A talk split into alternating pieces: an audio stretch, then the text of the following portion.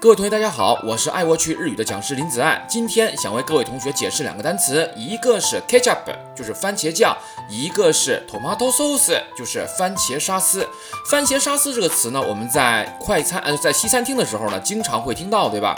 番茄沙司呢，它是一种以番茄基以番茄为主要原料，配合其他的一些辅料，哎，弄成的一种调味料。这种调味料的话呢，现在可能在中国。并不是特别的常用，是吧？而 ketchup 是番茄酱，它的主它的配料的话就是番茄打成酱的感觉，是吧？另外可能粘稠的程度呢，可能也不太一样。我们在吃薯条的时候呢，一般主要蘸的就是番茄酱，就是 ketchup，是吧？而嗯，在吃这个意大利面的时候呢，会有一些番茄酱在上面对吧？那么这个番茄酱就是番茄沙司，它是一种调味料，叫做 tomato sauce。这两个单词不是一回事儿，同学们需要注意喽。好了，今天内容就这么多，感谢各位同学收看，我们下期再见。